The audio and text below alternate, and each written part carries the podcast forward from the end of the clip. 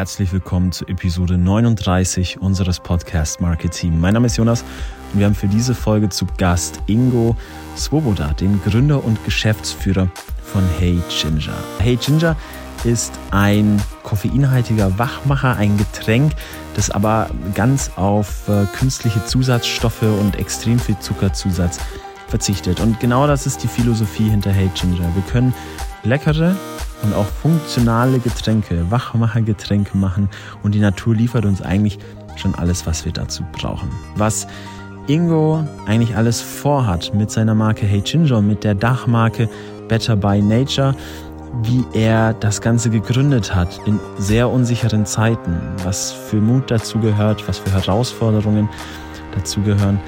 Darüber sprechen wir mit ihm in dieser Folge. Wir steigen aber auch ein in den Getränkevertrieb, erfahren mit von Ingo, wie er damals in den ganz jungen Jahren von Red Bull geholfen hat, die Marke in Deutschland und dann auch in Frankreich groß zu machen, was er daraus gelernt hat, jetzt mitnimmt für den Aufbau von Hey Ginger und welche Dinge sich heute eigentlich geändert haben. Auch unter anderem durch neue digitale Vertriebskanäle, durch Lieferdienste wie Flink, Gorillas und Konsorten. All das und vieles mehr gibt's jetzt in den nächsten 40 bis 50 Minuten. Bevor wir starten, Falls ihr es noch nicht getan habt, abonniert doch unseren Podcast auf der Podcast-Plattform eurer Wahl, um keine Folge mehr zu verpassen. Spotify, Apple Podcasts, Soundcloud, Deezer, wo immer ihr Podcasts findet, findet ihr auch uns. Und wenn ihr das getan habt, dann starten wir jetzt direkt ins Gespräch.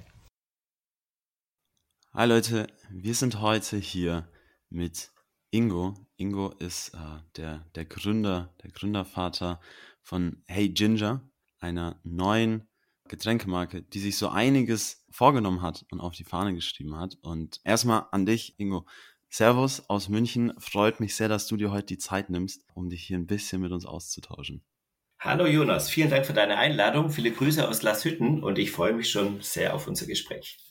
Vielleicht starten wir einfach mal. Du hast eine Sache, die sich so bei dir, um auch erstmal so ein bisschen über dich zu reden und, und mal so ein bisschen den Leuten klar zu machen, wer du bist, aus welcher Richtung du kommst und wie es eigentlich auch zu deiner Gründung jetzt letztlich kam. Es zieht sich, wenn man so ein bisschen deinen Lebenslauf anguckt, dann zieht sich eigentlich eine Komponente durch und die ist Getränke. Richtig.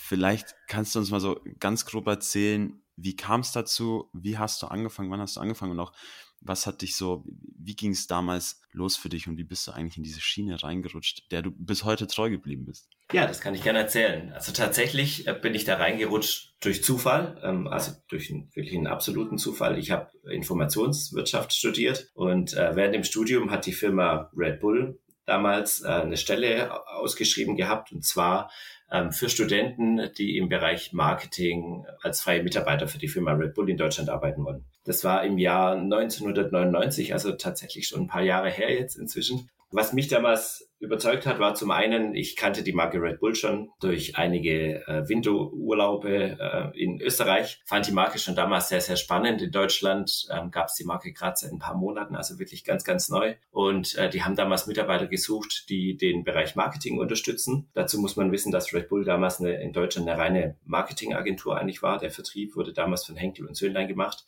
Und ähm, da hat ähm, Red Bull damals freie Mitarbeiter, wie gesagt, gesucht, die den Bereich Marketing im Bereich Festivals, Events und Gastronomie-Marketing unterstützen. Ja, da es damals eh so war, dass ich jetzt finanziell ähm, auf eigenen Beinen gestanden bin, kam das mir wirklich sehr, sehr zurecht und ich habe mich beworben und habe dann bei Red Bull angefangen, da dann die Liebe, meine Liebe zu Getränken entdeckt und bin da, äh, davon tatsächlich bis heute nicht wieder losgekommen. Und äh, dementsprechend habe ich meine berufliche Laufbahn bis jetzt und sicherlich auch noch in Zukunft den voll und ganz den Getränken gewidmet.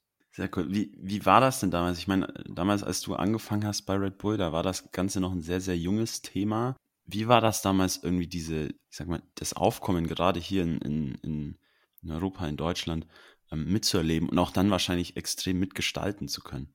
Also ich werde relativ oft dazu gefragt und was für mich tatsächlich so die Überschrift über dem Ganzen ist, ist, dass das wirklich so eine Once-in-a-Lifetime-Geschichte ist. Also wenn man wirklich die Möglichkeit hat, bei einem Unternehmen, ähm, das damals noch so klein war, wie, wie es Red Bull in Deutschland war, wir waren damals 35 Mitarbeiter zum Start, mitzugestalten, den Erfolg mitzugestalten, bis hin zu einem Unternehmen, das dann 400 Millionen Euro Umsatz im Jahr generiert, ähm, das dann ähm, inzwischen über 300 Mitarbeiter hat, das ist schon eine ganz, eine, eine ganz einzigartige Geschichte, die wirklich eine ja, unfassbare, unfassbares Glück ist, das man da auch hat, ne? wenn man äh, über die Art und Weise in den Beruf reinkommt. Bei mir war es jetzt so, dass ich tatsächlich während dem Studium ähm, das erstmal äh, Studium begleitend gemacht habe, dann die Möglichkeit hatte, im Vertrieb anzufangen, ähm, als man sich von Henkel und Söhlein getrennt hat und dann die Reise losging, über die wir jetzt wahrscheinlich auch noch ein bisschen sprechen werden gleich. Ganz genau. Vielleicht, vielleicht eine Frage, die mich interessiert. War dir damals bewusst, dass du, ich sag mal, an, an einer Sache arbeitest, die irgendwann mal so groß wird oder so groß werden kann, wie sie es heute ist? Nee, also ganz zu Anfang überhaupt nicht. Ähm, auch wenn man jetzt so die Reaktion aus dem Umfeld sich nochmal durch den Kopf gehen lässt, wie das damals war, mein Bruder hat, äh, als er das gehört hat, dass ich das mache, äh, mich gefragt, ob ich nicht ähm, vielleicht lieber was Seriöses machen wollen würde bei Red Bull. Und wenn man jetzt, ich glaube, viele jüngere Zuhörer wissen das jetzt so nicht mehr, aber Red Bull hatte damals wirklich so den, den Ruf des, äh, des Verruchten, des Verbotenen so ein bisschen. Die ersten Leute, die Red Bull in Deutschland konsumiert haben, die Geschichte habe ich jetzt auch inzwischen irgendwie schon von tausend verschiedenen Leuten gehört haben dann den ersten Trail Red Bull im Auto, im Kofferraum über die Grenze geschmuggelt. Ne? Und dementsprechend, also es haben sich ziemlich viele Sagen um, um Red Bull gewoben. Und es war klar von vornherein, ähm, dass Red Bull eine Marke und ein Getränk ist, die ganz, ganz viele Dinge auf den Kopf stellt im, im klassischen Getränkemarkt das Getränk an sich war eine Innovation, sowas gab es bis dahin nicht. Die Geschmacksrichtung war eine Innovation. Ähm, aber ich glaube, es war ganz am Anfang war wirklich wenigen Leuten äh, bewusst, wie groß Red Bull eines Tages werden wird. Ne? Und ähm, dazu haben dann auf der einen Seite ein, ein unfassbar gutes Marketingkonzept ähm, geführt und auf der anderen Seite, und das darf man glaube ich nie unterschätzen, unfassbar gute Leute, die ähm, mit daran gearbeitet haben. Und da hat Red Bull in ganz, ganz vielen Bereichen von vornherein äh, wirklich Neuland betreten, ähm, ist andere Wege gegangen wie, wie etablierte Getränkemarken. Und das war wirklich ähm, ein großer, großer, großer Baustein für den Erfolg. Mhm. Was war denn damals äh, gerade an, an, an Red Bull und an diesem Markteintritt, äh, beziehungsweise die, die, die Wege, die man gegangen ist, so, so innovativ und vielleicht auch was hast du, was hast du gelernt in dieser ganzen Zeit, über, gerade über das Thema, hey, wie bekomme ich eigentlich Getränke in den Markt? Wie bekomme ich die zu den Leuten? Also das geht eigentlich damit los, dass ähm, der, der Markteintritt wurde von Red Bull anders begangen wie zur damaligen Zeit auf jeden Fall von anderen Getränkemarken. Red Bull hat von vornherein sehr, sehr stark auf den Bereich Gastronomie. Bei Red Bull liegt es dann auch nahe auf den Bereich Nachtgastronomie, also Szenebars, Clubs, Diskotheken ähm, gesetzt, um das, um, um, um das Markenimage dort auszubilden. Das heißt, die ersten Listungen, egal ob das jetzt in, in Österreich den Lounge angeht oder in Deutschland, dann ein paar Jahre später, war die, äh, die, die Wertigkeit äh, der, des Gastronomievertriebs war immer unfassbar hoch. Das heißt, der Herr Mateschitz und, und, und alle Leute, die damals äh, bei der Gründung von Red Bull am Start waren, denen war von vornherein bewusst, wir müssen die Marke in der Gastronomie groß machen und im Handel die Nachfrage, die wird dann mehr oder weniger von alleine kommen. Das ist meiner Meinung nach heutzutage jetzt so ein bisschen anders, aber Red Bull hat da wirklich Jahrzehnte geprägt und ganz, ganz viele neue Marken, die seit, seit dem Launch von Red Bull in den Markt gekommen sind, haben den Weg dann letzten Endes auch so kopiert, weil er wirklich super erfolgreich war. Bis dahin war es oft so, dass Getränkemarken schnell auf großes äh, Absatzvolumen gesetzt haben, das heißt schnell im Bereich Handel gewachsen sind und den Bereich Gastronomie dann hinterhergezogen haben und Red Bull ist da eigentlich genau den umgekehrten Weg gegangen. Und dann was, was glaube ich bei Red Bull immer noch heute auch wirklich aktuell und wegweisend ist, ist, wie die Firma damals schon von den ersten Tagen an mit Mitarbeitern umgegangen ist. Also es war von vornherein klar, jeder Mitarbeiter ist ein Teil der Familie. Also Red Bull hat da wirklich das schon immer verstanden, ein Teamgefüge zu schaffen und Mitarbeiter zu akquirieren, die sich dann wirklich auch wie ein Teil der Familie gefühlt haben. Und dann war vor 20 Jahren jetzt sicherlich nicht gang und gäbe, dass das Unternehmen dir gesagt haben, hey, wenn du dich mal unwohl fühlst, dann bleib zu Hause, arbeite nicht, weil du wirst weder dir was Gutes tun, noch der Firma letzten letzten Endes. Ne? Und da ist Red Bull einfach in ganz, ganz vielen Bereichen komplett andere Wege gegangen wie klassische Unternehmen, hat sich dadurch klar abgegrenzt und ähm, auch wirklich, wurde dadurch auch wirklich super attraktiv für sehr, sehr gute Mitarbeiter. Okay, das heißt vor allem auch, ich sag mal so, dieser kulturelle Aspekt, der, der stark dazu beigetragen hat, dass die Marke so, so gute Talente eigentlich anziehen konnte, die dann natürlich sehr viel Geschwindigkeit, sehr viel Schwung in die Kiste bringen am Ende des Tages. Genau, also äh, tatsächlich ein Arbeits- und, und Kollegenumfeld, in dem man sich ein, einfach wohlfühlt. Von Anfang bis Ende. Und ganz am Anfang gab es ja noch kein Marketing in der Form, dass da jetzt ähm, Fußballteams Red Bull gehört hätten oder Formel 1 Teams. Das kam erst viele, viele Jahre später, mhm. sondern am Anfang war tatsächlich das Teamgefüge. Ne? Und das, das hat Red Bull schon immer sehr, sehr gut verstanden, die Leute zu motivieren. Und meiner Meinung nach macht das die Firma Red Bull auch bis heute wirklich sehr, sehr gut. Jetzt ging es für dich äh, gerade nach deiner Zeit in bei Red Bull in, in Deutschland ja auch noch in der Amtsstation bei Red Bull und dich hat es nach Frankreich gezogen. Genau, ja. Kannst du darüber, weil auch das eine super spannende Story ist, finde ich, kannst du darüber so ein bisschen erzählen, was du da gemacht hast und was vielleicht auch so die, die Kerndinge waren, die du dort gelernt hast und aus dieser Zeit für dich mitnehmen konntest? Ja, also da ist tatsächlich dann, da wiederholt sich bei mir so ein bisschen die Geschichte meiner, meiner, meiner Laufbahn, meiner Karriere. Ich hatte vorhin gesagt, once in a lifetime. Das trifft bei mir tatsächlich, wenn man es ganz genau nimmt, nicht, nicht zu 100 Prozent zu. Bei mir war es eigentlich twice in a lifetime. so, das heißt, ähm, weil ich hatte nämlich, also bei Red Bull das muss man vielleicht dazu sagen, war es so, dass Red Bull in Frankreich verboten war, viele, viele Jahre länger als in Deutschland. Und ähm, zu dem Zeitpunkt, als ich gefragt wurde von Red Bull International, ob ich mir vorstellen könnte, für Frankreich tätig zu werden, war gerade die Markteinführung von Red Bull in Frankreich. Das heißt, ich war zu dem damaligen Zeitpunkt schon über zehn Jahre bei Red Bull in, in Deutschland angestellt, war da in, in, in führender Verantwortung und wurde dann gefragt, ob ich mir vorstellen könnte, den Markt in Frankreich mit aufzubauen. Das heißt, ich hatte im Endeffekt die zweite Chance in, in, äh, in meiner Laufbahn, das zweite Mal äh, das Glück. Dann allerdings für ein Unternehmen, das halt weltweit schon wirklich super erfolgreich war, einen Markt neu zu erschließen. Und das gab es damals tatsächlich in, in eigentlich keinem Land der Welt mehr. Also da Amerika war schon erschlossen als Markt und Frankreich war jetzt gerade in Europa der größte Markt, das größte Land, das von Red Bull noch nicht erschlossen war.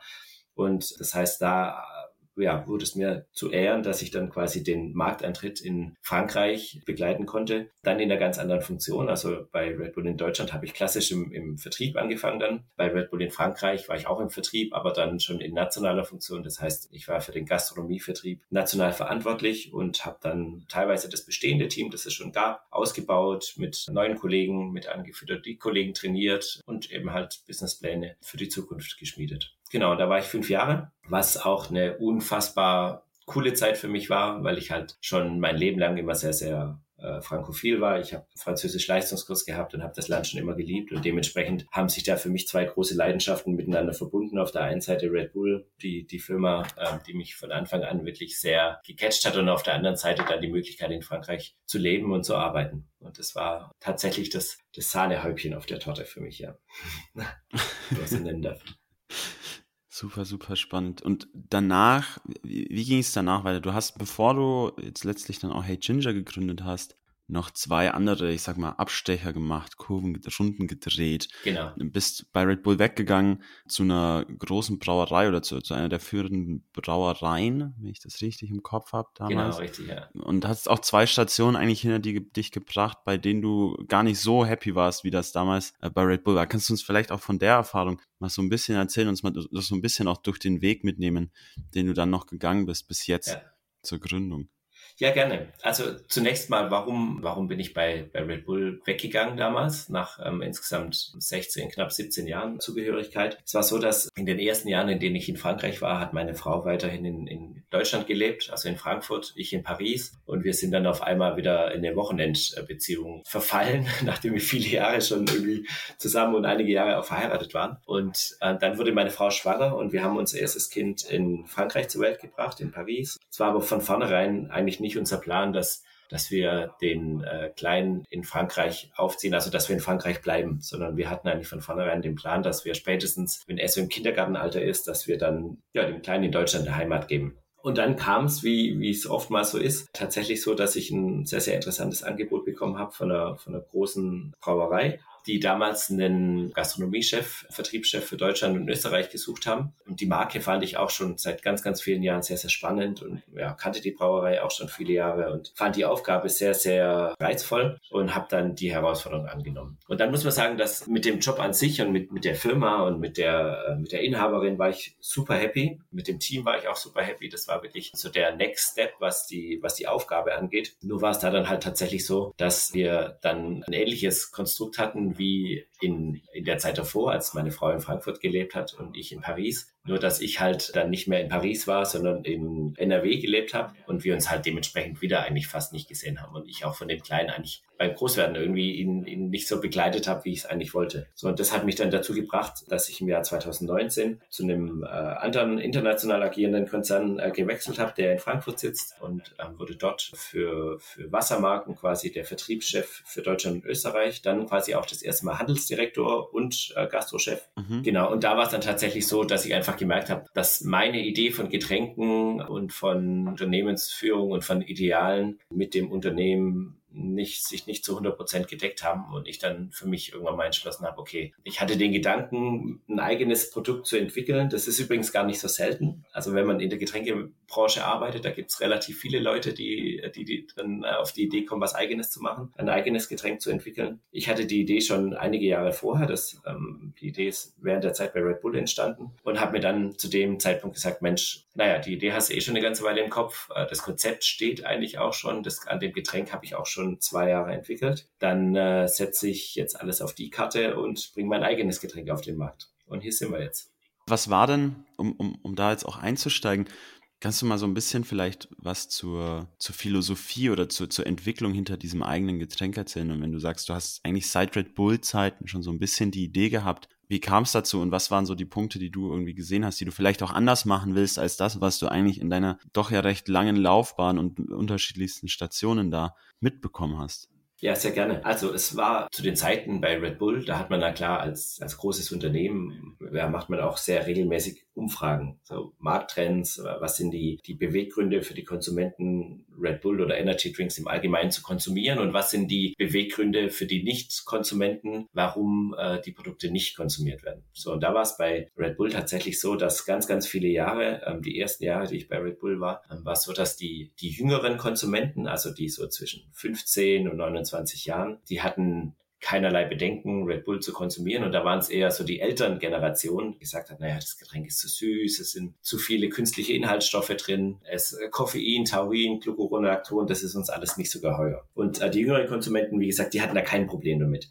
Und in der Zeit, als ich in Frankreich war, da hat sich das das erste Mal gedreht. Da war es dann tatsächlich so, dass die damals Jüngeren, ne, die dann inzwischen die Elterngeneration äh, ausgemacht hat, das war ja einige Jahre später dann inzwischen, die hatten keinerlei Gesundheitsbedenken, aber die jüngere Generation war auf einmal anders unterwegs. Das heißt, die jüngere Generation hat dann diese Health Concerns, ähm, heißt es quasi, also was sind so die Bedenken, die man äh, gegen den Konsum von dem Getränk hat, die waren auf einmal bei den jüngeren Konsumenten. Das heißt, den jüngeren Konsumenten äh, waren Energy Drinks im Allgemeinen dann zu süß, zu viele Kalorien, künstliches Koffein, Koffein, Glucuronolacton, Taurin.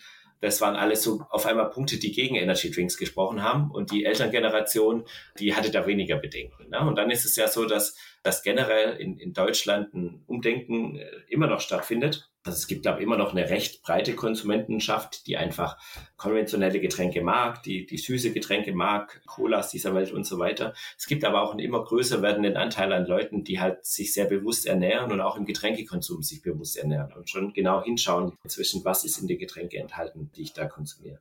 So, und das war für mich der Ansatz zu sagen, okay, es gibt viele funktionale Getränke, es gibt viele Energy Drinks, die alle allesamt eins machen oder die allermeisten. Äh, und zwar sie kopieren Red Bull was ich schon immer für einen total großen Fehler gehalten habe, weil dadurch ist man automatisch von vornherein schon maximal immer die Nummer zwei. Also warum, wenn ich jetzt äh, versuche, den Geschmack so gut wie möglich zu kopieren, die Wirkungsweise so gut wie möglich zu kopieren, aber auch dann halt die ganzen, ne, die ganzen Beierscheinungen, nämlich viel Zuckerinhalte und so weiter, wie möchte ich denn dann jetzt eine Marke eigenständig aufbauen? Ja, sondern man ist immer das MeToo-Produkt letzten Endes. So, und das hat mich schon vor ganz, ganz vielen Jahren auf die Idee gebracht, im Endeffekt eigentlich so das, äh, den Wachmacher auf den Markt zu bringen, der eigentlich das Gegenkonstrukt ist zu den Energy Drinks. Das heißt, ähm, was jetzt Hey Ginger als Marke vereint mit den klassischen Energy Drinks ist die Funktionalität. Das heißt, alle drei Sorten, die ich habe, enthalten Koffein. Alle drei enthalten auch 32 Milligramm pro 100 Milliliter Koffein. Also das ist das, der höchste Gehalt, den man haben darf in Deutschland bei einem Ready-to-Drink-Getränk. Aber ansonsten sind sie eigentlich das komplette, der komplette Gegenentwurf. Um nur mal ein paar Punkte zu nennen. Ähm, unser Koffein ist kein synthetisches Koffein, sondern unser Koffein kommt aus grünen Kaffeebohnen. Wir haben 100% natürliche biologische Inhaltsstoffe, das heißt, wir verwenden keine, keinerlei Aromen, weder naturidentische noch künstliche Aromen. Wir enthalten kein Xanthan, wir haben, enthalten nur Direktsäfte. Also wir schauen wirklich bei allen Inhaltsstoffen, dass wir die besten Zutaten die die Natur hergibt, verwenden, um den Beweis anzutreten, funktionale Getränke müssen nicht künstlich sein, sondern man kann sowohl einen, einen guten Geschmack als auch eine gute Wirkung auch durch 100% natürliche Inhaltsstoffe generieren. Dazu kommt dann noch, dass dadurch, dass wir halt Direktsäfte verwenden und kein Saftkonzentrat, dass wir einfach mit deutlich weniger Zucker auskommen als jetzt klassische Limonaden oder Energy Drinks. Wenn man jetzt mal schaut, also ein klassischer Energy Drink enthält 11 Gramm Zucker pro 100 Milliliter. Wir geben unserem Getränk nur 2 Gramm Rohrohrzucker zu und trotzdem schmeckt es sehr, sehr gut. Okay, das heißt im Grunde Kernphilosophie, um es kurz nochmal zusammenzufassen, ist, du wolltest A, den funktionalen Aspekt des Wachmachers, aber du wolltest nicht mehr den Aspekt der sehr künstlichen, synthetischen Inhaltsstoffe und hast geguckt, dass du diese beiden Dinge und dass du diese eine Seite eliminierst und trotzdem einen guten Drink damit rausbringst. Genau, also der Ansatz war jetzt nicht, einen guten Drink rauszubringen, sondern tatsächlich den besten. Also von, von in Sachen Inhaltsstoffe ist das, das klingt jetzt hochtrabend, ähm, aber ich äh, kenne mich jetzt mit Getränkeherstellung ganz gut aus und auch mit Inhaltsstoffen, was Getränke angeht. Und wir haben tatsächlich bei jedem einzelnen Inhaltsstoff, den wir bei Hitchinja verwenden, haben wir uns immer, weil es gibt immer eine günstigere Variante, zum Beispiel bei Ananassaft, da kann man Ananassaftkonzentrat nehmen, das kostet ein Zehntel von dem Ananas-Direktsaft. Ja? und dann wägt man, na klar, ab, ne? was macht man jetzt? Möchte man eher preissensitiv äh, das Getränk entwickeln oder möchte man eher die beste Qualität haben? Und wir haben in jeder Frage, die wir hatten, haben wir immer auf die Qualität gesetzt, was das Getränk natürlich für uns in der Herstellung auch deutlich teurer macht als ein konventionell hergestelltes Getränk. Aber das ist genau der Weg, auf dem wir jetzt gerade sind, den Beweis anzutreten, dass, äh, dass es auch dafür einen Markt gibt in Deutschland. Und die Feedbacks, die wir bisher auf das Produkt, äh, auf unsere Produkte haben, und das sind schon einige, also wir sind seit einem Jahr, gibt es die Ginger-Getränke knapp einem Jahr jetzt, die bestätigen uns absolut darin, dass, dass der Markt dafür existiert und genau, haben da schon einige wirklich große Fans, die die Produkte lieben. Mhm. Nimmst du irgendwie, vielleicht hast du es schon teilweise beantwortet, aber nimmst du auf eine Art eine, eine hohe Sensitivität für diesen Preis im Grunde wahr? Musst du dadurch bei dir sagen, hey, okay, ich muss vielleicht halt meine Marge ist halt nicht ganz so hoch äh, wie jetzt bei anderen Produkten. Wie gehst du diese, ich sag mal, diese dieses Spannungsfeld, das dann natürlich rein ökonomisch entsteht, wie gehst du das an? Wie, was siehst du da bei euch? Ja, also das ist tatsächlich ein, das ist ein Thema und eine, und eine Herausforderung. Aber letzten Endes also sowohl, sowohl für mich als, als, äh, als Hersteller von dem Getränk und als Inverkehrbringer von dem Getränk. Ähm, ich verdiene an den Getränken deutlich weniger, als es jetzt klassische Energy Drink Hersteller oder Limonadenhersteller tun. Also meine Marge auf die Produkte ist deutlich geringer, was mich dann klar von vornherein in eine, in eine Situation bringt, dass ich jetzt niemals äh, in der Situation sein werde, dass ich zwei oder mehr Fußballteams, äh, zwei oder mehr Formel 1 Teams besitzen werde, was aber auch gar nicht mein Ziel ist. Ne? Also da muss man sich, glaube ich, einfach ganz zu Anfang, das kann ich auch jedem nur raten, der ein Unternehmen gründet, sich wirklich das, das Konzept von Anfang an bis zum Ende durchdenken. Ne? Und mein Ziel war es von vornherein eben halt nicht, dass ich jetzt gewinnmaximierend unterwegs sein möchte, sondern ich, ich möchte einfach beweisen, dass gute Getränke auf dem höchsten Lebensmittelstandard ähm, eine Chance haben, in Deutschland zu funktionieren. Und dann ist es na klar immer die Frage, und das ist bei mir jetzt dadurch, dass ich das Unternehmen ja neu gegründet habe letztes Jahr, ich verliere dadurch ja keine Konsumenten, dadurch, dass ich teurer bin, weil ich hatte ja vorher keine Konsumenten, sondern ich gewinnen vielleicht weniger Neukonsumenten. Das ist tatsächlich so. Ne? Das hört sich jetzt vielleicht wie eine Bauernweisheit an, aber solange der Markt, der noch zu erschließend ist, groß ist,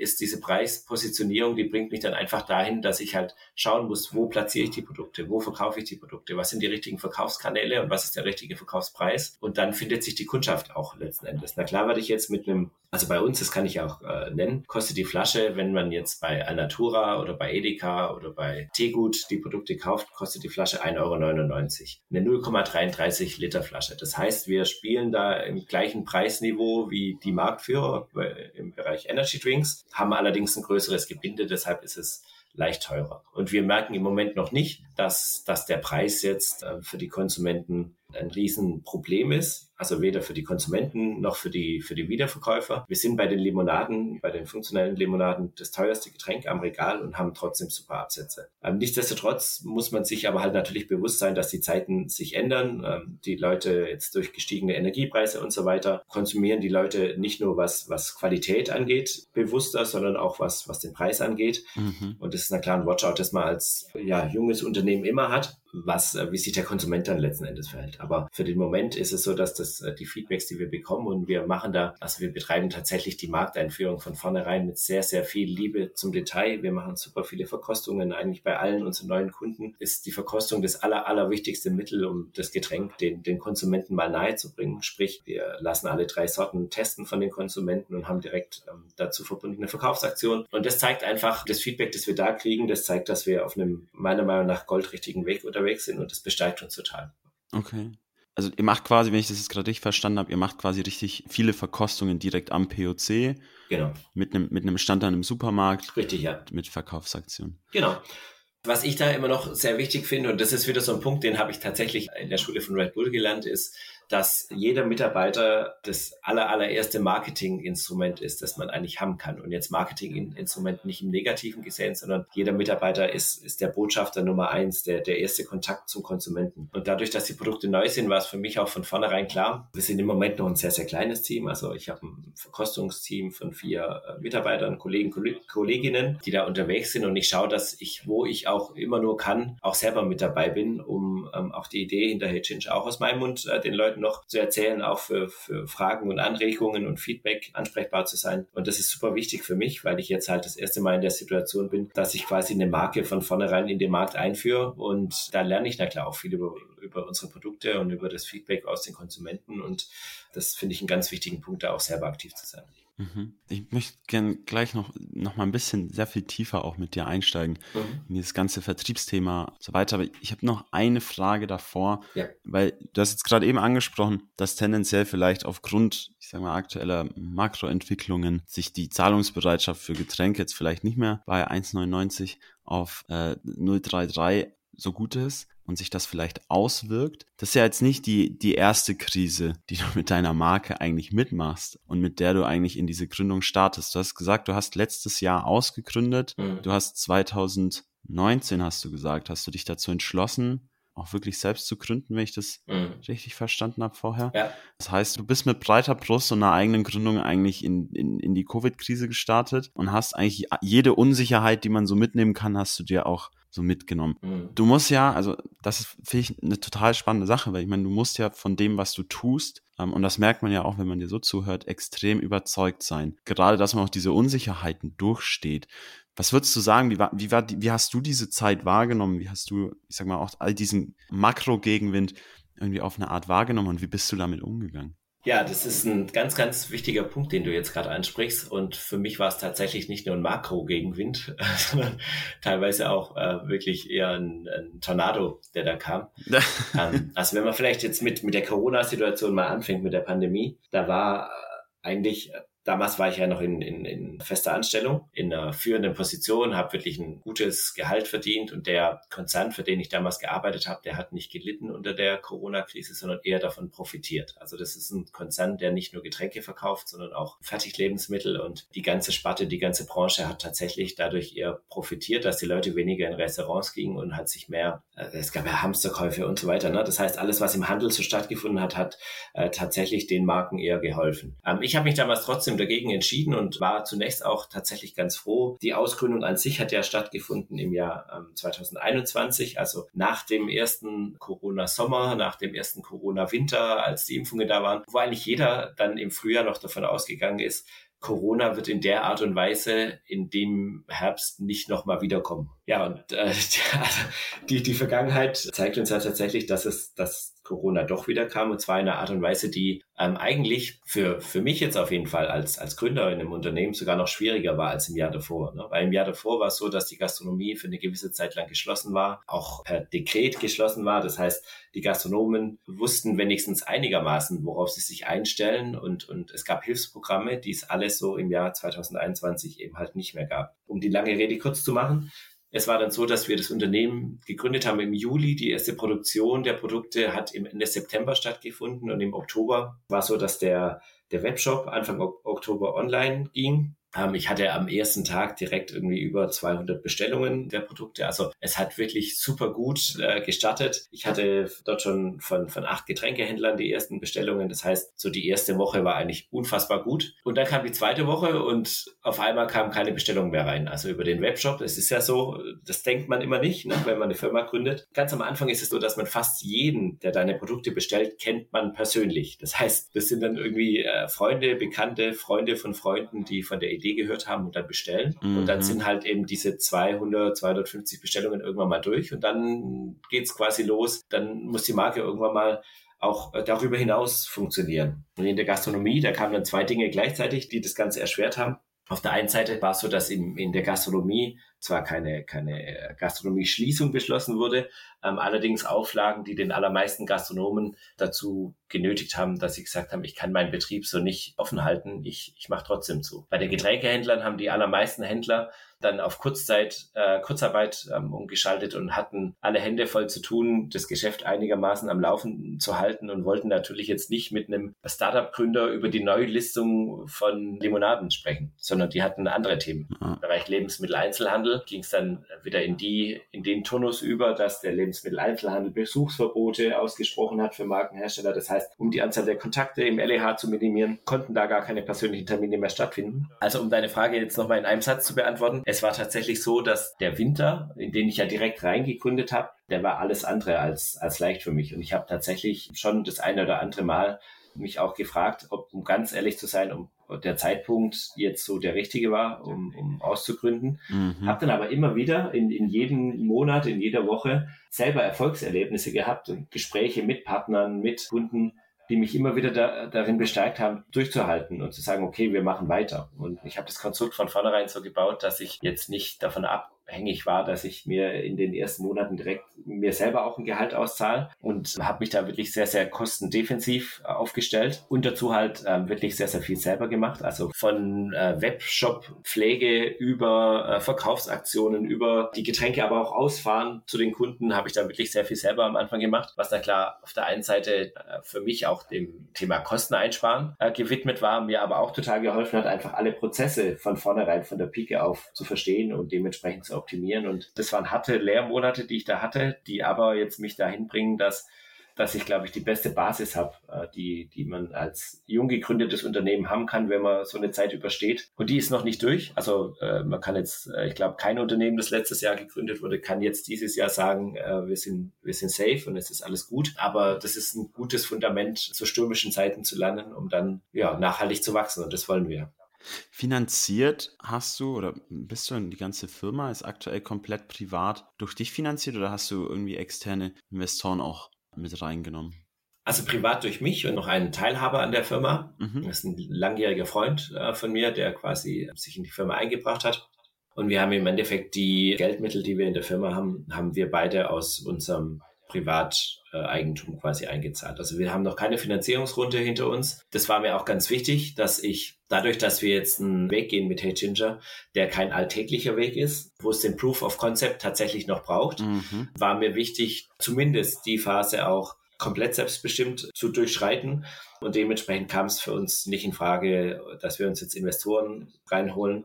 Und auch wenn wir das in Zukunft machen sollten, dann, dann werden wir da sehr, sehr viel Augenmerk drauf legen, dass die Investoren an, äh, nicht nur an uns als Menschen glauben, an unsere Produkte glauben, sondern auch an die Idee, die wir verfolgen. Also es ist tatsächlich so, dass wir da jetzt einen Weg gehen, der ganz, ganz viele Dinge komplett anders macht wie die klassische Getränkeindustrie. Mhm. Und da braucht es halt auch Leute und Partner an unserer Seite, die, die den Weg verstehen, Punkt A. Und Punkt B, die den Weg auch mit uns gehen wollen. Ich war jetzt gerade eben, bin ich auch einfach, als du, als du gesprochen hast, auch mal auf euren Webshop gegangen. Mhm. Und was relativ schnell auffällt, ist, man findet euch jetzt nicht unter irgendwie heyginger.de, sondern über Better by Nature. Shop. Und das ist irgendwie so die Marke, die drüber steht. Jetzt bist du ja jemand, der irgendwie über die Jahre auch so ein bisschen Verständnis eigentlich bekommen hat von, äh, wie baut man Marken auf ja. und gar nicht nur den Vertrieb zwingend. Habt ihr noch mehr damit vor? Kann man noch mehr erwarten abseits des, des, des Drinks, der jetzt da ist? Und ja. ist die Vision letztlich eine größere, weswegen du gesagt hast, hey, ich brauche eigentlich eine Marke über Hey Ginger, mhm. unter der ich auch ganz andere Sachen noch bringen kann und machen kann, ja. gestalten kann. Ja, genau richtig. Also du hast es genau richtig schon äh, erwähnt. Die Idee hinter ähm, Better by Nature ist, dass wir Better by Nature, der Name sagt ja eigentlich schon eigentlich alles, woran wir glauben. Ne? Meine, meine tiefste Überzeugung ist es, und jetzt auch nicht nur für Getränke, sondern generell für Lebensmittel. Also ich, ich lebe da auch über das Thema Getränke hinaus äh, nach dem Glauben, ist, dass die Natur eigentlich für, für alles, äh, für alle Themen immer die bessere Antwort hat als die Industrie. So, das heißt, ähm, wenn man das jetzt kurz fassen möchte, was macht die Industrie mit Geschmacksverstärkern, Aromen und so weiter? Sie kopiert einen natürlichen Geschmack. So, und sie kopiert ihn bestmöglich. Und ich bin einfach der Überzeugung, dass die Natur uns immer die bessere Lösung zur Hand gibt, die vielleicht nicht immer günstiger ist, aber die immer bessere Lösung und auch im Zweifel auch immer die gesündere Lösung ist als die künstliche Variante. Und die Idee hinter Better by Nature ist, dass wir uns der, ähm, der Vision verschrieben haben, dass wir Lebensmittel in den Markt ähm, einführen wollen. Jetzt zunächst mal in Deutschland, die genau dem Ansatz genügen. Sprich, die immer 100% biologisch, die immer 100% natürlich sein werden, die immer allesamt keine, keine Aromen, weder künstliche noch naturidentische Aromen enthalten werden und die, von denen wir immer mit, mit reinem Gewissen sagen können, wir haben nur beste Inhaltsstoffe. Angefangen haben wir das Ganze jetzt mit äh, unseren Bio-Wachmachern, den Hey Ginger Limonaden, die aber auch allein vom Namen her ganz, ganz bewusst jetzt schon so gewählt sind, wenn man die zwei Komponenten von dem Namen äh, mal auseinander nimmt. Wir haben auf der einen Seite Hey, das nordische Wort für Hallo. Die Idee zu Hey Ginger ist in Schweden entstanden. Das ist so unsere, äh, unsere Hommage an Schweden äh, im Namen. Und Ginger ist na klar einer der Hauptbestandteile von, von, von den Hey Ginger Limonaden. Mhm. Ähm, also alle drei Sorten, die wir jetzt gerade haben, enthalten sechs Gramm Ingwer. Das heißt, die Marke Hey Ginger, die wird auch in dem Bereich verhaftet bleiben. Das heißt, wenn wir weitere Limonaden machen, die vielleicht auch irgendwann mal kein Koffein mal äh, enthalten, mhm. dann werden die nur dann Hey Ginger heißen, wenn sie auch Ingwer enthalten, logischerweise. Das Konstrukt, dass wir Better by Nature als, als Dachmarke äh, drüber haben und auch der Shop Better by Nature heißt, ja, eröffnet uns einfach viel einfacher die Option, weitere Marken mit der gleichen Grundidee, ähm, 100% natürliche Produkte ähm, zu entwickeln, in den Markt einzuführen. Und da arbeiten wir auch schon an ein paar dran. Ähm, da sind wir auch mit einigen schon so weit, also mit konkret sogar drei, dass wir sie in den Markt einführen könnten. Ich tue es aber im Moment noch nicht, weil, weil wir uns einfach im Moment noch auf Hey Ginger konzentrieren wollen. Und ich sehe da immer eine große Gefahr, dass wenn man zu viele äh, Playgrounds gleichzeitig bespielt, dass man jeden einzelnen mit zu wenig Energie bespielt. Und deshalb sehe ich da, dass wir mit Hey Ginger haben wir jetzt die ersten nationalen Listungen im Lebensmitteleinzelhandel seit, seit Januar sind da jetzt gerade super erfolgreich unterwegs, aber halt immer noch in den Kinderschuhen. Und das möchte ich jetzt erstmal zu einem Level bringen, wo man sagen kann, okay, Hey Ginger läuft, wir können uns jetzt auch einen Teil unserer Energie für was Neues aufbringen. Und den Punkt sehe ich jetzt im Moment noch nicht.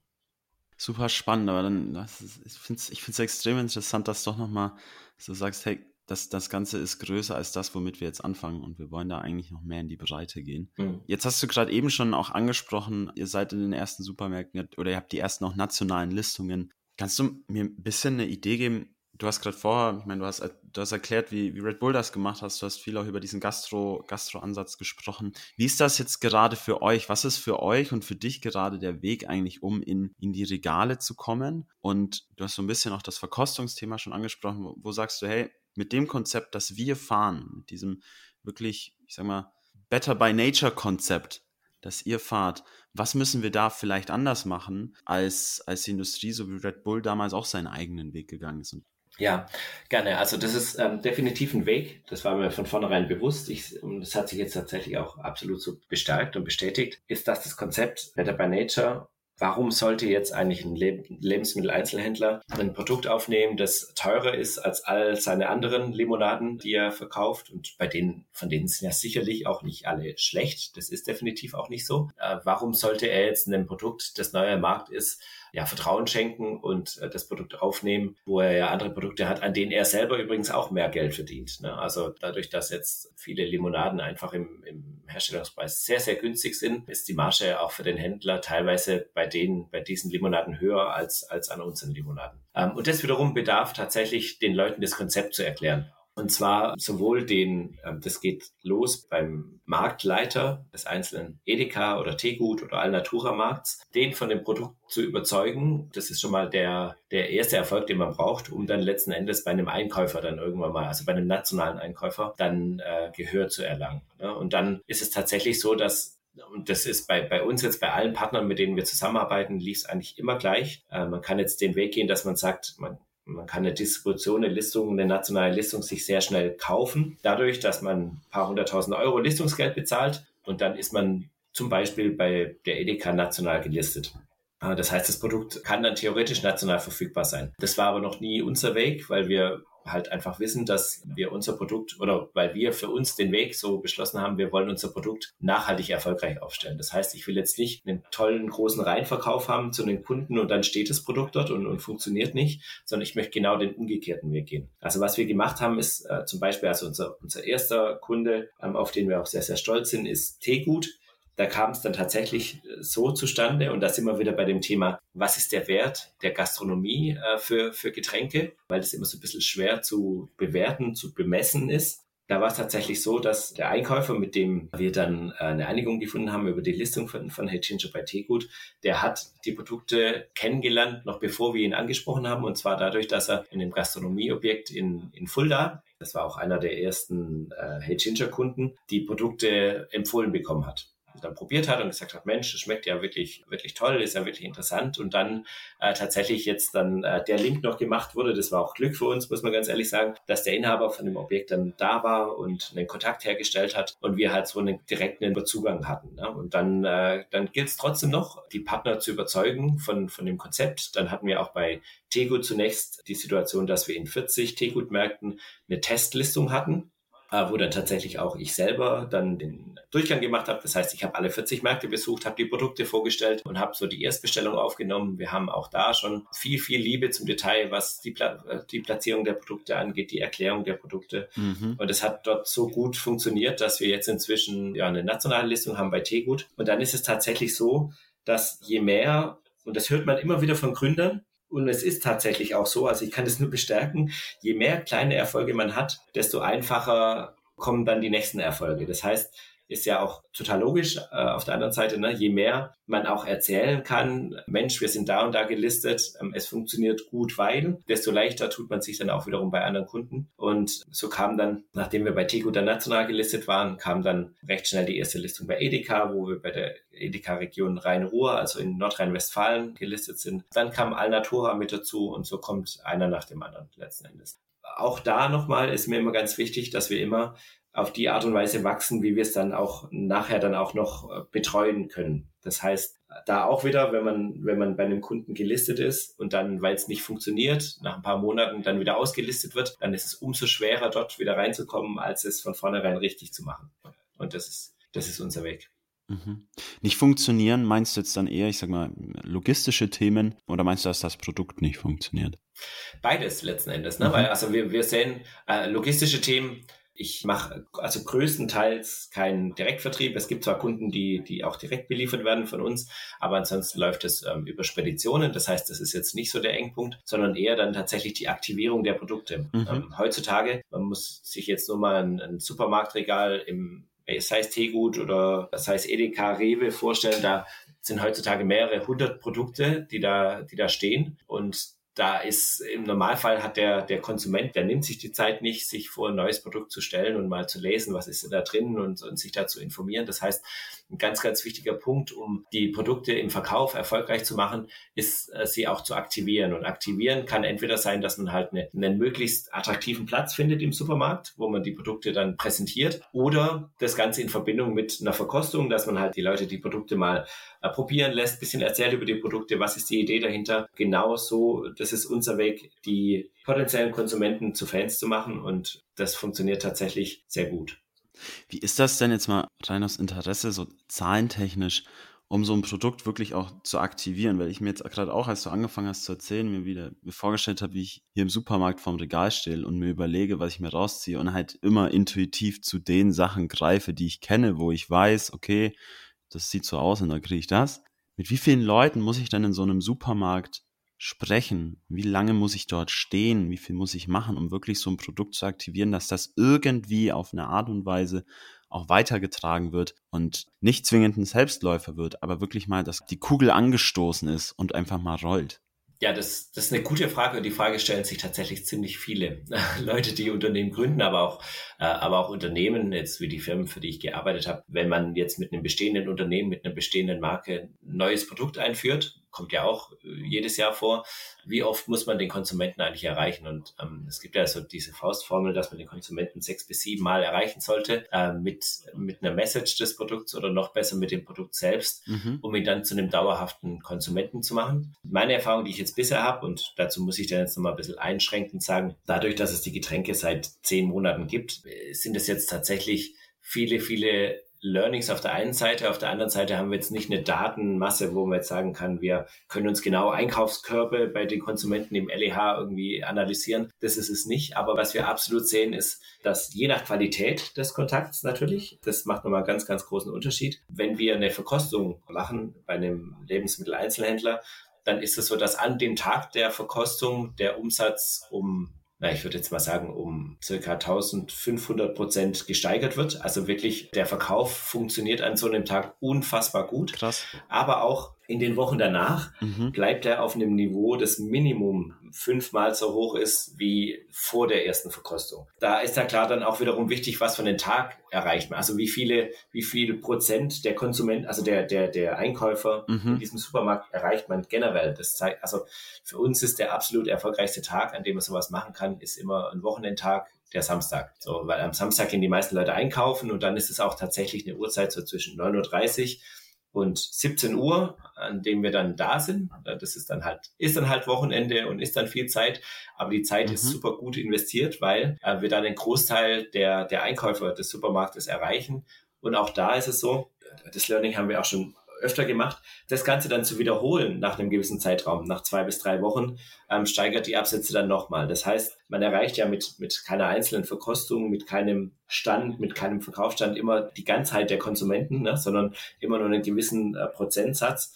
Und je öfter man sie erreicht, desto besser ist es. Und das sehen wir jetzt vor allem in dem, in unserem Heimatmarkt, sage ich jetzt mal. Also das ist der Große und Ganzen das Rhein-Main-Gebiet wo wir na klar dadurch, dass wir von, von hier kommen, aus dem Taunus, haben wir na klar den, also schon den Schwerpunkt unserer Aktivitäten auch hier. Und da merkt man tatsächlich, wie schnell eine Marke auch durchaus wachsen kann, wie schnell sich ein Markenname und ein Produkt auch zu einer Marke in den Köpfen der Leuten verfestigen kann. Wenn ich jetzt hier mit egal welchem Supermarktbetreiber oder Kunden spreche, die allermeisten kennen Hey Ginger inzwischen.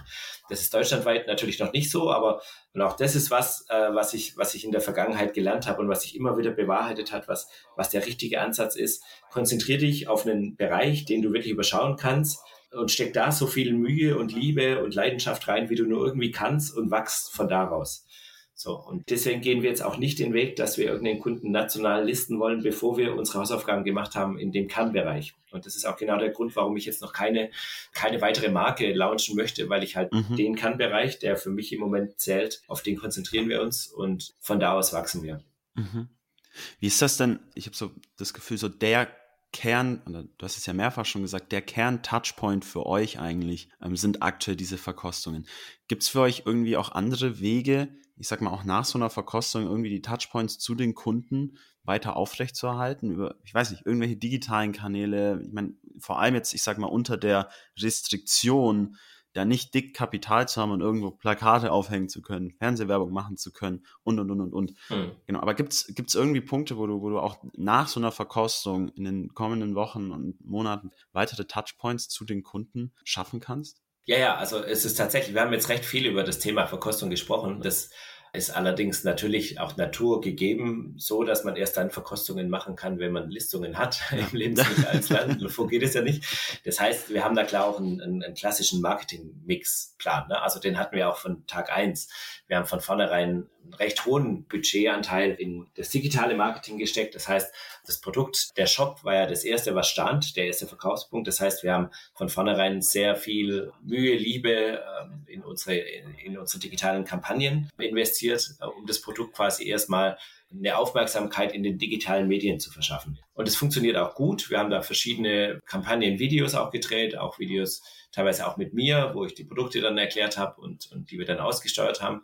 Das ist auch super wichtig. Unser Instagram-Kanal, unser Facebook-Kanal sind super wichtig. Die heißen jetzt wiederum Hey Ginger, weil na klar wir da die Marke Hey Ginger und nicht die Dachmarke bespielen, weil wir im Moment nur in Anführungszeichen Hey Ginger haben. Mhm. Und da wachsen wir auch stetig. Das funktioniert auch gut. Und was wir dann tatsächlich sehen ist, dass der, die digitalen Kanäle, die wir haben, von den analogen Kanälen, wenn man sie jetzt mal so nennen mag, nämlich Verkostungen von Person zu Person, ähm, auch bereichert werden, also in beide Richtungen. Ja. Das heißt, wir sehen, wir treffen immer wieder Leute bei unseren Events oder bei Verkostungen, die sagen, Mensch, ich habe euch, äh, ich habe eure Werbung schon ausgespielt bekommen über Instagram und schön, dass ich euch jetzt mal hier in echt sehe. Und genauso auch andersrum. Uns folgen Leute und schreiben uns auf Instagram, nachdem sie die Produkte im Lebensmitteleinzelhandel gesehen haben oder halt verkostet haben. Das heißt, die Kanäle, die auch da ist es wieder so, je mehr Touchpoints man auf der einen Seite hat, desto leichter werden die Touchpoints auf der anderen Seite wiederum generiert. Und dann ist es natürlich so, dass wir auch viele Kooperationen haben mit Partnern,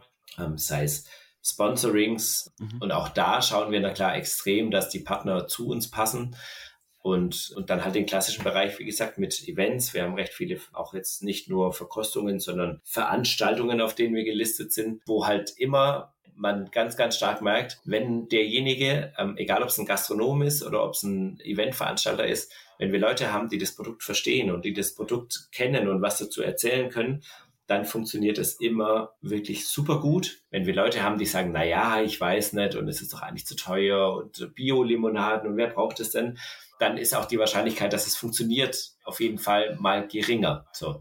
Und deshalb ist es für uns so wichtig, dass wir halt Partner an Bord haben, die Punkt A, die Getränke verstehen und Punkt B, auch wirklich zu einem Fürsprecher der Marke werden. Mhm. Und dann steht dem Erfolg eigentlich nie was im Weg.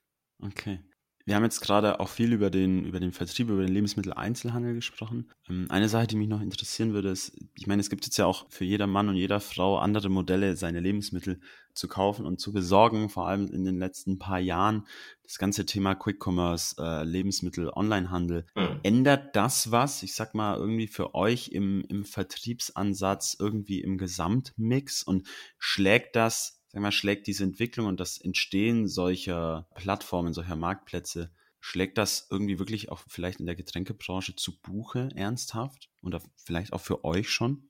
Ja, eine sehr, sehr interessante Frage, die äh, wir jetzt auch bei den Firmen, wo ich zuletzt war, uns genauer angeschaut haben, weil sowohl äh, der Bereich jetzt ähm, Selbstversorgung, was jetzt über, über Restaurant-Lieferservice angeht, also Lieferando und Co., na klar deutlich zugenommen hat in den letzten Jahren, als auch Gorilla und Knusper, ähm, also Lieferdienste von Lebensmitteleinzelhändlern, haben ja beide deutlich zugenommen, vor allem in, in urbanen Gegenden, in Städten, wo wir da klar auch Hey sehen. Ne? Also Hey funktioniert in Frankfurt jetzt, ähm, wo die, die Konsumenten sehr viel Wert auf, auf eine gesunde, nachhaltige Ernährung äh, legen, auch sehr viel besser als in anderen Regionen in Deutschland. Also die Menschen in Großstädten sind sehr viel offener für Produkte, die in die Richtung gehen. Und dementsprechend, ja, äh, schlägt es zu Buche. Punkt eins, Angefangen hat das Ganze ja mit, mit dem Onlinehandel, mit Amazon und so weiter, mit Marktplätzen, wo man allerdings gemerkt hat, und da ist es eigentlich fast egal, welchen Getränkehersteller man anschaut, dass Getränke allermeistens dort nicht so gut funktionieren. Und das hat mehrere Gründe. Zum einen gibt es Getränke wie jetzt zum Beispiel Energy Drinks oder Bio-Wachmacher. Das sind Getränke, die kauft man sich jetzt eher nicht auf Vorrat. Also dass man jetzt sagt, okay, ich, ich möchte mir jetzt in drei Tagen, möchte ich mir jetzt ein Hey Ginger gönnen, deshalb bestelle ich das jetzt. Das kommt auch vor, deswegen funktioniert unser Webshop auch ganz gut. Das ist aber jetzt nicht die Regel, so, sondern äh, im Normalfall, wie, wie kauft der Konsument seine, seine Getränke, seine Lebensmittel ein? Er ist in einem Lebensmitteleinzelhandel, und läuft dann halt am Ende seiner Runde bei den Getränken vorbei und hat dann eher so dieses, den Impulsgedanken. Ne? Nimmt dann noch ein Getränk mit, nimmt mal noch einen Kasten mit oder ein Sixpack oder was auch immer. Das heißt, alle Getränkehersteller tun sich im Bereich Lebensmittelversand durch Marktplätze relativ schwer. Das heißt, wenn da ein, ein, Getränkehersteller so auf irgendwas so zwischen ein und vier Prozent des Gesamtabsatzes im Onlinehandel kommt, dann ist das schon ziemlich viel. Und das Ganze jetzt dann nochmal äh, bereichert durch Konzepte wie Gorilla oder Knusper, die ja quasi so die Brücke schließen. Also Gorilla und Knusper sind jetzt so das, das Mittelding zwischen ich gehe selber einkaufen, da habe ich die Ware direkt äh, in der Hand und in meinem Einkaufskorb und ich bestelle was bei Amazon, da dauert es normalerweise zwei bis drei Tage, bis die Produkte da sind und Gorilla und Knusper geht so in die Lücke rein. Ja, das heißt, der, deren Konzept ist ja, man muss nicht selber tragen, man bestellt und man kriegt innerhalb von wenigen Stunden seine Produkte. Und das ist der Bereich, der für uns super interessant ist und wir haben jetzt auch ganz aktuell eine Partnerschaft geschlossen mit, äh, mit Knusper, sind dort jetzt auch erstmal hier im Rhein-Main-Gebiet, die haben ja zwei Standorte, einmal München, einmal das Rhein-Main Rhein-Main-Gebiet, sind im Rhein-Main-Gebiet gelistet. Und auch da wird es für mich super interessant sein, die Learnings draus zu ziehen, was funktioniert und was funktioniert weniger. Ne? Weil das jetzt das erste Mal so der Punkt sein wird, wo wir auch nicht direkt im Kontakt sind mit den Konsumenten, äh, sondern tatsächlich die Produkte in dem Online-Shop dann auch funktionieren. Und zwar nicht in einem Online-Shop wie unserem, wo es nur um unsere Produkte geht, sondern in dem Online-Shop, wo zigtausend verschiedene Produkte gelistet sind. Okay. Super, super interessant. Also ich finde es extrem spannend zu, zu hören, dass wirklich gerade für Getränke wohl der Umsatz über diese, ja, ich sag mal, über Onlinehandel so extrem gering ist. Ich meine, ich kenne es von mir, ich bestelle tatsächlich, ja, wenn ich bestelle, dann bestelle ich eigentlich primär Getränke. Aber vielleicht bin ich einfach ein sehr spezieller Kunde. Witzig. Ja, dann bist du aber wahrscheinlich, ich gehe mal davon aus, lass mich mal raten, das macht man, oder ich als Konsument war auch so, wenn ich jetzt zum Beispiel einen, einen ganz besonderen Wein haben möchte, den ich jetzt bei mir in den Märkten rundherum nicht finde, dann bestelle ich den gerne online. Oder wenn ich jetzt eine besondere Limonade haben möchte, die ich eben halt nicht überall bekomme, dann bestelle ich die online. Oder, und das wiederum war jetzt in dem letzten Konzern, dem ich gearbeitet habe, was auch ein Thema ist, ist, dass die Verbrauchsgüter, die man regelmäßig wo man weiß, ich verbrauche zum Beispiel pro Woche zwei Sixpacks Wasser, ähm, wo man dann quasi schön mit einem Abo-Modell auch sich dauerhaft beliefern kann. Das sind so Produkte, die funktionieren eigentlich gut. Und ansonsten ist es eigentlich so, dass der Großteil der Konsumenten tatsächlich so die Bedarfsdeckung von Getränken immer noch stationär macht. Relativ viel auch, je nach, je nach Situation, ne? Also das geht na klar von dem klassischen Lebensmitteleinzelhandel über auch Tankstellen, wenn man on the go ist, also wenn man, wenn man auf der Reise ist über Kioske, über Gastronomie ähm, in allen Bereichen. Aber die klassische Zuhauseversorgung findet tatsächlich im Bereich Getränke im Moment noch eher offline statt. Wobei auch die Wachs, also die Wachstumsraten sind sehr, sehr hoch im Online-Shop, aber halt auf einem ganz, ganz niedrigen Niveau noch. Ja, ja. Und wie ist es bei dir?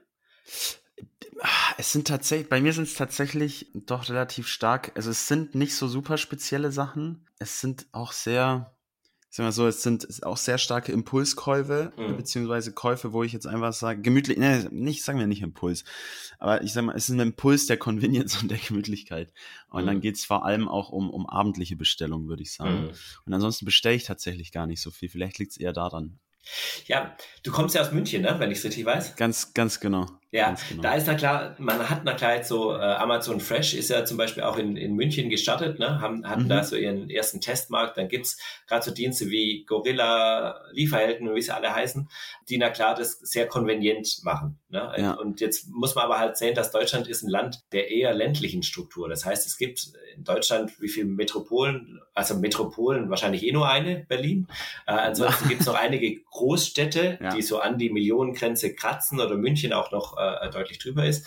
Und der Rest der Bevölkerung lebt eher in dem, in dem ländlichen Raum. Und da ist es tatsächlich nicht so einfach, sich online äh, zu versorgen, was dazu erschwerend jetzt gerade für mich als Hersteller noch dazu kommt, da haben wir noch gar nicht drüber gesprochen. Also ich setze ganz bewusst auf Glas-Mehrwegflaschen. Mhm. Wir wollen kein, kein Plastik, kein Einwegplastik in den Verkehr bringen. Das ist einer unserer absoluten Grundsätze. Das werde ich auch nie tun. Und Glasgetränke zu verschicken, ist ein deutlich, deutlich höherer Aufwand, als wenn man jetzt Dosen verschickt oder halt Lebensmittel anderer Art, ähm, also Food-Lebensmittel. Das ist zum einen deutlich teurer und zum anderen hat man eine Bruchgefahr. Also das Glas Mehrweg ist tatsächlich nicht das einfachste Gebinde, um einen Online-Shop zu, zu bespielen. Also das heißt bei uns konkret, äh, es gibt fast nur zwei Karton, also zwei oder drei Kartonhersteller, die überhaupt zertifizierte Kartons äh, produzieren, die man dann mit DHL und DPD und wie sie alle heißen verschicken darf. Und die sind auch wieder sehr teuer. Also es sind einfach einige Hürden, die man hat als, als Getränkehersteller, äh, die Getränke ähm, online äh, zu versenden. Ja. Aber nichtsdestotrotz ist es ein Markt, der, der wird erschlossen werden. Und spätestens, wenn das Thema Digitalisierung auch in der Getränkebranche, in der Zulieferbranche der Getränke dann wirklich ja, durchgespielt ist, dann, dann werden Getränke auch immer mehr digital dabei sein. Deswegen ist es für uns auch wichtig, total. Und ich finde, mit Knusper haben wir da eh einen super Partner an der Hand, der, der ein total aufstrebendes Unternehmen ist, ein super, super tolles Konzept auch hat, in dem Bereich mitzuspielen. Wie groß der prozentuale Anteil sein wird, den wir da generieren, das wird sich zeigen. Sehr cool. Jetzt habe ich mich erstmal natürlich geoutet in meiner Münchner privilegierten Münchner Bubble natürlich nur meine Sachen bestelle. Aber ähm, nein, ist äh, alles total verständlich und ich finde es extrem spannend, auch wie sich dieses Thema weiterentwickelt. Ich hätte noch so viele Fragen und ich hätte noch so viele eigentlich spannende Themen, über die ich gerne mit dir sprechen würde. Aber wir sind schon, wir sind jetzt schon weit über der Zeit, die wir eigentlich festgesteckt haben. Vielleicht machen wir einfach nochmal ein Gespräch, vielleicht nehmen wir mit dir auch einfach mal nochmal einen kurzen Snack auf. Das würde mich sehr freuen, weil es gibt noch, glaube ich, die ein oder andere spannende Entwicklung, gerade in dieser Getränkebranche. Und dazu hat irgendwie auch jeder einfach so ein bisschen Bezug. Ja. Aber mit Blick auf die Zeit würde ich tatsächlich auch an der Stelle, und ich finde, es ist jetzt auch ein cooler Punkt gekommen, dir vielleicht noch ein paar abschließende, ganz kurze Fragen mhm. zu stellen, noch, noch mal ein bisschen persönlicher, die ich dir im Leitfaden nicht zugeschickt habe. Wir haben jetzt wirklich ja über einige Punkte gesprochen. Wir haben über diese ganze Journey gesprochen und ich finde es total faszinierend. Ich sag mal, den Weg angefangen mit Red Bull, auch diese Entscheidung zu treffen bei so einem Unternehmen in der Zeit, wo das noch, noch nicht so groß war, mit einzusteigen, das mit aufzubauen, bis zu deiner Entscheidung irgendwie in die Krise rein, in der Gründung zu starten. Mhm. Was mich total interessieren würde, ist so, was, was hat dich über all die Jahre und was treibt dich heute an in deinem Schaffen und was bringt dich morgens, was bringt dich morgens aus dem Bett und lässt dich den ganzen Samstag im Supermarkt stehen? Wow, das ist jetzt eine Frage, über die ich tatsächlich mir sehr viele Gedanken in, in meinem Leben, in meiner Laufbahn gemacht habe, auf die es aber gar nicht so leicht ist, äh, kurz und knapp zu antworten. Ja. Also es ist tatsächlich so, aber ohne dass ich es jetzt zu tief dann begründen würde, kann ich dir sehr leicht sagen, worum es geht. Es sind eigentlich zwei Punkte für mich, die ich, äh, die ich für mein Leben generell, und zwar nicht nur für die berufliche Karriere, sondern auch für mein Leben als Überschrift äh, gewählt habe. So dieser Reason of Existence ist für mich ganz klar, ich will mein Leben nicht danach äh, damit verschwenden, irgendwelche Dinge zu machen, sondern ich habe für mich selber das Ziel ähm, auserkoren, ich möchte mehr hinterlassen, als ich vorgefunden habe. Das ist ein Satz, der, der jetzt erstmal vielleicht so ein bisschen statisch wirkt, der aber für mich tatsächlich die Überschrift äh, von allem mhm. ist. Das, das gilt für meine Kinder, das gilt für meine, die, für die Produkte, die ich erschaffe, das gilt aber genauso auch für Mitarbeiter. Und das ist auch der zweite Punkt, der mich tatsächlich bei, äh, bei meinen Stationen immer motiviert hat, hat. Und zwar war das nie, und das ist auch überhaupt nicht meine Art, ich, ich habe mich noch nie dadurch motiviert, dass jetzt ein wichtiger Titel auf meiner Visitenkarte steht, sondern für mich war immer die Aufgabe und die Menschen, mit denen ich arbeite, wichtig. Und ich hatte das, das große Glück in meiner Laufbahn, da haben wir jetzt vorhin noch gar nicht drüber gesprochen, dass ich inzwischen, oder das Privileg kann man eigentlich sagen, dass ich inzwischen so circa 250 Menschen irgendwann mal geführt habe in der, in der Laufbahn. Und dann zu sehen, dass, dass die Menschen, und wenn es nur ein kleinen Teil durch meine Mitwirkung ist, dass die wachsen, dass die, äh, dass die weitere, weitergehende Funktionen übernehmen, dass die ihren Weg machen und vielleicht äh, in der Zeit, in, in der wir zusammengearbeitet haben, wichtige Dinge gelernt haben, dann habe ich, glaube vieles richtig gemacht. Mhm, sehr cool. Und gerade auch so mit Blick auf, ich sag mal, deinen dein Werdegang, wir sind MTP, wir sind eine Marketinginitiative und äh, du warst viel im Vertrieb und natürlich auch im, im, im Marketing unterwegs. Was würdest du einem Studenten, einer jungen Person oder dir selbst, wenn du jetzt noch mal am Ende deines Studiums stündest und jetzt so ein bisschen auch in diese, ich sag mal, wenn die fetten Jahre jetzt vorbei sind und du müsstest ins ernsthafte Arbeitsleben stand, was ist so vielleicht ein Ratschlag, ein Tipp, den du jungen Leuten heute gern mit auf den Weg geben würdest für, für, für ihren Weg und für ihre Karriere? Also es sind, glaube ich, tatsächlich nicht nur einer, sondern zwei, drei, aber zwei, drei ganz einfache. Das allererste ist tatsächlich, wenn ich jetzt rückblickend auf, auf mein Leben blicke. Ne? Und das, also ich bin jetzt auch hoffentlich noch lange nicht am Ende meines Lebens, aber ich habe jetzt dann doch tatsächlich schon ein paar Jahre äh, Laufbahn auch irgendwie hinter mir. Das allererste, was ich jungen Menschen immer, wenn ich, wenn ich anfange, mit ihnen zusammen äh, zu arbeiten, mit auf den Weg gebe, ist, macht euch nicht allzu viel Stress darüber, was ihr irgendwann mal werden wollt. So, äh, das ist tatsächlich, das hat mich äh, so in, in, in meiner Schulzeit immer wieder begleitet, dass ich, äh, ich hatte mein Abitur und hatte eigentlich noch keine Ahnung, was ich machen möchte. Dann war ich äh, bei der Bundeswehr für einige Jahre und wusste danach noch nicht wirklich, was ich machen möchte. Und letzten Endes hat mein Leben mich dahin geführt, wo ich jetzt heute bin. Das heißt, sich jetzt zu früh einen zu großen Kopf zu machen, was man, was man erreichen möchte im Leben, ist für mich kontraproduktiv, weil das Leben meistens eh andere Geschichten schreibt, als man so denkt. Der zweite Punkt ist, wenn man was tut, dann tu es mit voller Hingabe und voller Leidenschaft. Ähm, also, und das ist dann wiederum, folgt dann auch zum dritten Punkt, wenn man merkt, dass das, was man tut, einen nicht erfüllt, dass es dass man sich unwohl damit fühlt, dass es einem mehr Energie kostet, als man Energie bekommt davon auch, dann ist es mit großer Wahrscheinlichkeit nicht der Weg, der einen dauerhaft glücklich macht. Und dann ist auch jeder selbst in der in der Situation und auch in der Verantwortung, Dinge zu ändern. Also das habe ich immer in meinem Leben gemacht, dass ich, wenn ich gemerkt habe, die Dinge entwickeln sich in eine Richtung, die für mich oder für mich und meine Familie ähm, nicht mehr gut sind, dann habe ich auch die Verantwortung übernommen und Dinge geändert. Und ähm, das würde ich jederzeit wieder so machen. Okay. Und wie immer, wenn ich mit, mit Leuten spreche, Ingo, der letzte Satz, der letzte Satz dieses Interviews soll dir gehören. Hast du irgendwie einen, einen Satz, ein Mantra, irgendwas, das dich über die letzten Jahre begleitet hat? Oder vielleicht auch einen Satz, den du selber geprägt hast, unter dem du deinen Namen gerne sehen würdest? Oder unter dem dein Name vielleicht sogar schon steht? Wow. Also das ist tatsächlich eine, auch wieder eine recht große Frage. Einen Satz kann man vielleicht nicht sagen, aber ähm, für mich ist das eher so die Überzeugung. Ich glaube, es ist wichtig, dass wir uns als Menschen Punkt A nie zu wichtig nehmen. Und ich glaube, das ist gerade in Krisenzeiten ist das äh, immer so ein Thema, dass, dass der Mensch immer sich selber im Zentrum des Universums sieht und denkt, was alles um ihn herum jetzt gerade irgendwie schwer ist und schlecht läuft und so weiter. Das ist meiner Meinung nach überhaupt nicht hilfreich, sondern was ich dann schon immer getan habe, ist, ich gehe raus in die Natur, genieße die Schönheit der Natur und merke immer wieder, wie klein wir eigentlich sind als Menschen. Und das gibt einem so eine gewisse Demut, äh, die einem hilft, irgendwie nicht, nicht abzuheben, sich selber nicht zu wichtig zu nehmen und sich vielleicht auch in den Dienst von was Größerem zu stellen. Danke dir, Ingo. Sehr gerne. Alles klar, Leute, das war's schon wieder mit dieser Folge Market T. Äh, wir hoffen wie immer, es war was Spannendes für euch dabei. Ihr konntet für euch was rausziehen. Ich fand es super spannend von Ingo mal zu erfahren, wie eigentlich der Aufbau von Getränkemarken funktioniert. Der Gang über die Gastronomie und dann erst in den Supermarkt. Ich fand es extrem spannend, wie er gerade strukturiert eigentlich aus einem kleineren Markt eher regional anfängt, mit einem guten Auftritt am Point of Sale die Marke aufzubauen und dann Schritt für Schritt jetzt das Ganze größer zu machen, in größere Teile von Deutschland zu skalieren. Ich hoffe, für euch war es ähnlich spannend. Wir hören uns beim nächsten Mal. Abonniert unseren Podcast auf der Podcast-Plattform eurer Wahl, um keine Folge mehr zu verpassen. Spotify, Soundcloud, dieser Apple Podcasts, wo immer es Podcasts gibt. Da findet ihr auch uns. Und ähm, genau, wenn ihr das getan habt, erzählt doch einfach noch einem Freund, einer Freundin von dieser Folge. Schickt sie nur einer Person weiter auf WhatsApp. Das würde uns extrem weiterhelfen. Wir würden uns sehr darüber freuen. Wir hören uns beim nächsten Mal wieder. Bis dahin nicht abwarten und Tee trinken, sondern einfach wie Ingo rausgehen und einfach mal machen.